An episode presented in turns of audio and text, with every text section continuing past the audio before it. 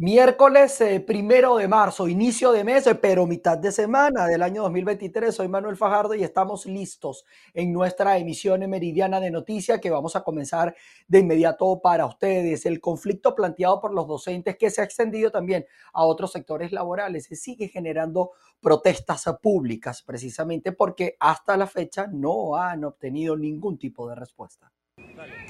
En sus acciones itinerantes, los docentes y trabajadores llegaron a su protesta número 10 en los municipios. En esta ocasión se pronunció el presidente de la Federación de Trabajadores del Estado de Nueva Esparta, asegurando que a dos meses de protesta, el gobierno ha pretendido doblegar el derecho de los trabajadores a través de sus instituciones de control. Escuchemos. A dos meses de haberse iniciado esta gran protesta nacional por el cumplimiento de las contrataciones colectivas, por el salario digno que estamos exigiendo todos los trabajadores, pareciera que no hemos logrado nada, pero sí estamos logrando, porque mientras nos mantengamos firmes y unidos, en cualquier momento el gobierno va a tener que ceder. Por ahí están tirando una, una perla de un supuesto aumento, que eso es mentira.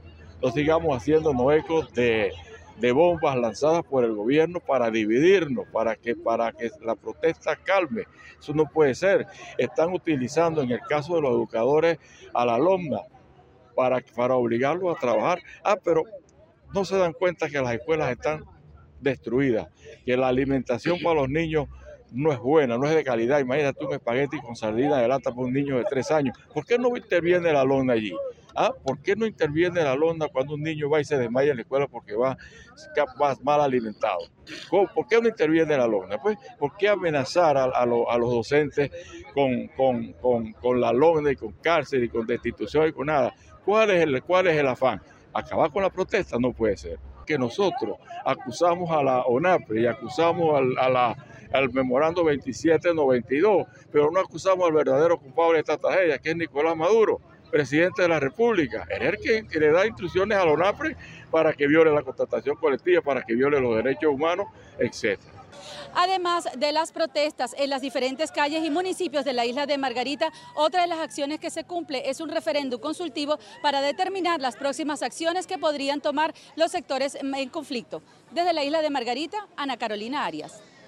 En el Estado Lara, el gremio universitario se unió a la agenda de protesta nacional por los salarios dignos y también el anuncio de nuevas acciones de calle.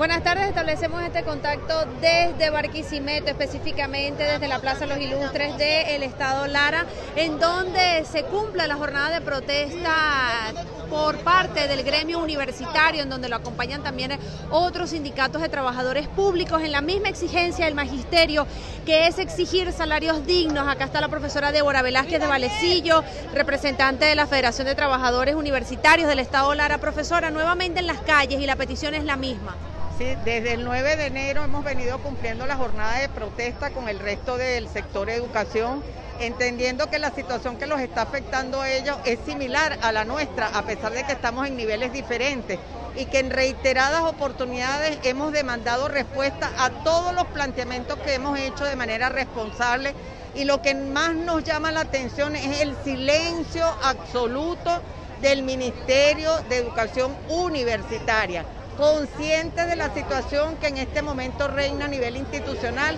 y laboral. Nos aplicaron el instructivo NAPRE que supuestamente inexistente, nos mutilaron el salario, las primas, protestamos, protestamos por el bono y no dieron respuesta a todas las demandas.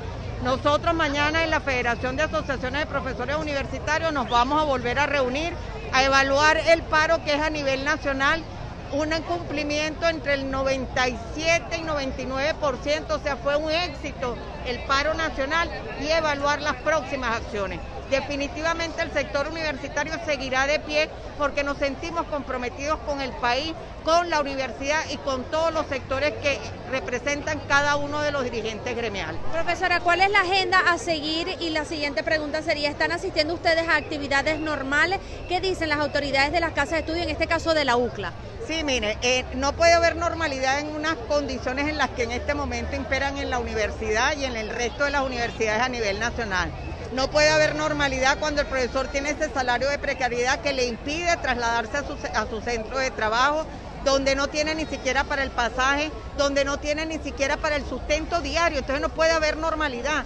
Las autoridades generaron un documento, pero más que el documento yo lo que pido es que se coloquen como aliados de sus trabajadores, que estén al frente de las demandas que están haciendo sus trabajadores, porque ellos son los patronos directos. Nosotros mañana tenemos una reunión de la Junta Directiva de FAPU y en esa reunión fijaremos la próxima agenda, pero ya iniciamos un paro de 48 horas. El siguiente será de 72 horas. Se declarará la hora cero y de allí todos los procesos que tengamos que hacer hasta que el Estado deje los brazos cruzados y atienda la educación como servicio esencial. Muchísimas gracias. Era la declaración de la profesora Débora Velázquez de Valecillos, quien es una de las representantes de la Federación de Trabajadores Universitarios del Estado Lara, que hoy se concentra en la Plaza Los Ilustres de eh, Barquisimeto, en donde hay participación de eh, magisterios larenses, de gremios y sindicatos en general, incluso docentes foráneos que están exigiendo entonces eh, mejoras salariales, como es la agenda de protesta que ha cumplido el sector público en Venezuela. Con esta información le invitamos a que usted no se despegue nuestra señal informativa. Reportó para ustedes Andreina Ramos. En el Estado portuguesa, ante el déficit presupuestario que afrontan las dependencias de la Administración Pública, el Consejo Municipal de Sucre pide que se les otorgue el 5% de los 12 mil dólares estadounidenses solicitados por el alcalde opositor Jovito Villegas para la aprobación de recursos, situación que lo llevó a encadenarse a las afueras del Parlamento local.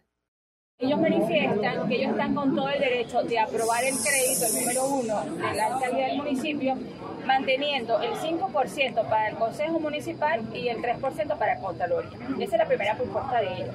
La segunda propuesta es que se haga una, una reforma en los próximos siguientes días, donde igual mantienen el artículo 43, pero que él mantenga el 5% para el Consejo Municipal y el 1% para Contraloría es lo que ellos proponen, tal cual, exactamente, Tienen la plata completa, lo que ellos están diciendo ahí. Yo le mantuve que la supresión por ser inconstitucional. Entonces, de igual manera, nosotros le explicamos la parte administrativa, alcalde, que nosotros trabajamos con un instructivo de ONAPRE, que para nosotros introducir eh, la ordenanza de, de ingresos y presupuesto del ejercicio económico 2023 va a tener correlación o nos va a fallar en cuando nosotros ingresemos al sistema de, de, de ONAPRE, pero no entienden la parte administrativa. Nosotros le explicamos, pero igual. Y mantienen esa postura. Hay que darle detallito usted. Pero no estábamos para dictar No, en ese momento. Vamos a estarnos aquí tiempito. ¿Qué hay? Esa es textualmente la, la propuesta de ellos. dígale, Yo me quito esta cadena de aquí cuando ellos aprueben el crédito. de- Hasta que no lo aprueben. Tal y cual como lo envió.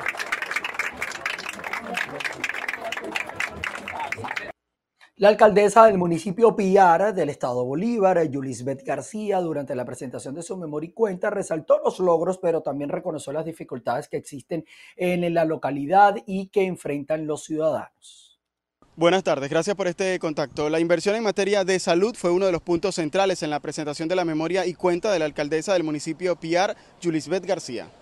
El 14 de febrero terminamos de inaugurar una unidad de hemodiálisis de último de última tecnología. Estamos hablando de casi 900 mil dólares comparado a, lo que fue inversión con 14 máquinas, dos máquinas positivas, 12 máquinas negativas, para atender no solo el municipio Piar, para atender todo el sur del estado de Bolívar. Y qué importante que los pacientes anteriormente iban hasta Caroní, hasta Ciudad Bolívar los de Upata. Imagínate lo que estaba en Padrechén, Guasipati, Tumeremos y por supuesto nosotros ahorita ya planteadas en un proyecto que va a ser un impacto para el municipio Piar, que es la ruta oncológica con su farmacia oncológica, que vamos a luchar para que en los próximos días podamos incorporarla en este sistema público. Bien, en otro tema, la funcionaria destacó que debido al crítico estado de la vialidad agrícola tienen proyectos para mejorar esta situación. Uno de los primeros aportes en el marco de lo que tiene que ver las reparaciones de, la, las vialidades agrícolas. Tenemos una gran potencialidad de productores, pero a veces se le dificulta el tema del acceso a la finca, al terreno, al lugar, al campo, y qué más regalo para ellos, que es lo que solicitan en primera línea, que es la reparación de las vías agrícolas, y en ese proyecto estamos enfocados. Durante la presentación de la memoria y cuenta de la alcaldesa del municipio Piar, Yulisbeth García, estuvo presente el gobernador, además de otras autoridades civiles y militares de la región. Es la información que tenemos hasta ahora desde el estado Bolívar. De esta manera regresamos con ustedes al estudio. Nos vamos hasta el estado Carabobo porque advierten sobre los riesgos de usar transporte público en terminales no autorizados. Veamos la nota. Gracias por el contacto que lo establecemos a esta hora desde el estado Carabobo. El director del terminal, Luis Gómez, destacó que los usuarios hacen uso de estas unidades sin evaluar los riesgos y pagando sobreprecios en las tarifas. Tenemos a la luz pública, es notorio pues la utilización de terminales en sitios conocidos de la ciudad que viajan sin, sin ningún tipo de medidas de seguridad, aumentan las tarifas y tampoco brindan al usuario la seguridad y el confort que deben de tener. En el terminal se garantiza buen trato, desinfección de unidades por el tema del COVID, que aún está presente, el COVID no se ha ido. Eh, la seguridad de los pasajeros se garantiza las tarifas establecidas en Gaceta Oficial y en realidad recibe un mejor beneficio dentro del terminal la carga muchas veces es excesiva, van pasajeros de pie aumentando el peso de la unidad, lo cual dificulta la visibilidad del conductor y pone en riesgo la seguridad de los pasajeros y hasta la vida misma. Activamos una oficina del Consejo de Protección Niño, del, del niño, el niño y el adolescente, orientada hacia la protección del menor que viaja sin autorización. Hay continuas denuncias en este terminal porque el padre se llevó al hijo sin autorización de la madre y ese tipo de cosas, ¿no? Entonces estamos enfocados en este año y de manera permanente para, para los subsiguientes del año, eh, cuidar al menor y proteger a nuestros menores. Gómez destacó que dentro de las instalaciones del terminal Big Low continúan realizando desinfección para prevenir contagios por la COVID-19 y sus variantes. Además, realizan lo propio en materia de seguridad. Desde el estado Carabobo, región central de Venezuela, reportó para ustedes Ruth Laverde. Les cuento que durante la presentación de la primera encuesta sobre la situación psicosocial de los venezolanos realizada por la Universidad Católica Andrés Bello, se conoció que más de un tercio de la población venezolana percibe que su salud mental ha sido afectada por la migración. Según la investigación Psicodata Venezuela 2022, 75% de la población reportó haber experimentado un duelo en los últimos dos años debido a la migración de un familiar cercano. ¿Qué significa que, tenemos un 70%, un 75% de personas que dicen que han perdido un familiar? Oye, o sea, estamos hablando de, un número muy, muy importante de personas que están enfrentando eh, ese duelo. Y fíjate que de ese 75% de personas que han perdido a alguien por migración, prácticamente un tercio está diciendo que se siente afectado física y psicológicamente. Entonces, ¿qué se puede hacer? Bueno, tenemos que poner el ojo en esto. Y, esto no es un trabajo solo de nosotros los psicólogos. Eh, eh, por ejemplo, esas organizaciones, como tú me preguntas, el trabajo comunitario, bueno, si hacemos trabajo comunitario, si estamos en comunidades, si sabemos que tenemos una cantidad de familias, incluso, por ejemplo, si tienes personas de la tercera edad que se han quedado solas, hay que poner el ojo allí. O sea, hay que, hay que tomar conciencia que esto les está afectando, que está afectando cómo ellos se sienten en su día a día y hay que empezar a trabajar en, en eso. La encuesta también determinó que 64,5% de la población aseguró que el principal detonante de su estrés son los problemas económicos que atraviesa el país. Desde Caracas, Venezuela, María Alejandra Silva. Vamos a seguir con ustedes revisando notas que tienen que ver con la migración. En México, cerca de mil migrantes de Venezuela, Honduras, Ecuador, Salvador, Haití y Guatemala dieron inicio a la primera caravana de migrantes desde el 2023. Salieron desde la frontera sur hacia los Estados Unidos. Con cerca de mil personas sale la primera caravana migrante del año desde la frontera del sur de México rumbo a Estados Unidos, a pesar de las nuevas restricciones migratorias en ese país. Este contingente conformado por migrantes de Venezuela, Honduras, Ecuador, El Salvador, Haití y Guatemala salió de Tapachula, en el límite de México con Guatemala, con su primer destino en Arriaga, ambas ciudades en el estado de Chiapas, donde esperan agruparse con más personas. Uno de los integrantes de la caravana, Dani González, comenta. ¿Cuántos años tienes de docente? 13 años. 13 años y ¿No hay vida entonces para ustedes? No, allá trabajarías por vocación, por enseñar, por cumplir tu rol, pero por cubrir tus necesidades básicas, imposible. Algunos migrantes llevan documentos legales expedidos por el Instituto Nacional de Migración, aunque solo les permite permanecer en Chiapas, mientras que otros van de manera irregular. Kelvin Ochoa, quien viaja con su esposa y su hijo, explica. Da lo mejor, de veras, da lo mejor por ellos, trabajar, echar para adelante, confiando en Dios. Estados Unidos? Llegar, que es lo que más quiero. Oye, ¿y esta pierna cómo va, cómo va el tratamiento? ¿Hay algún tipo de ayuda? Yo soy sincero, me duele, no aguanto el dolor. Y solo por no parar, siento miedo de que me saquen de aquí.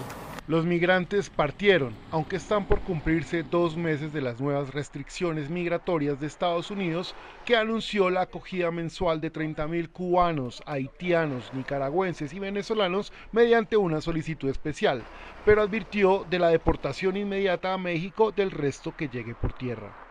Qué difícil esta situación. Seguimos con temas migratorios porque las autoridades de Panamá informaron que se va a restablecer desde el día de hoy el corredor humanitario para el, traslado de migrantes. El Ministerio de Seguridad Pública Nacional señaló que los migrantes que se encuentran en la selva del Darién serán llevados a la ciudad de Hualaca y habrán puntos de revisión para un traslado mucho más seguro. Ello tras el accidente registrado el pasado 15 de febrero donde murieron 42 personas. Ya en otros temas les contamos que la tormenta Juliet sigue generando alertas en España. La Agencia Estatal de Meteorología señaló que habrán nevadas heladas y bajas temperaturas. En la isla Mallorca, Juliet produjo precipitaciones históricas de nieve desde 100 metros de altitud. Las autoridades intentan rescatar a quienes se encuentran atrapados por esta tormenta. Así que atentos a este temporal en Europa porque nosotros estaremos allí con la lupa puesta para llevarles a ustedes la actualización de estas y otras informaciones. Llegamos al final de nuestra emisión meridiana. Buen provecho para todos ustedes. Los espero a las seis, ¿ah? Para seguir revisando lo que ocurre en Venezuela, en Latinoamérica y en el resto del mundo.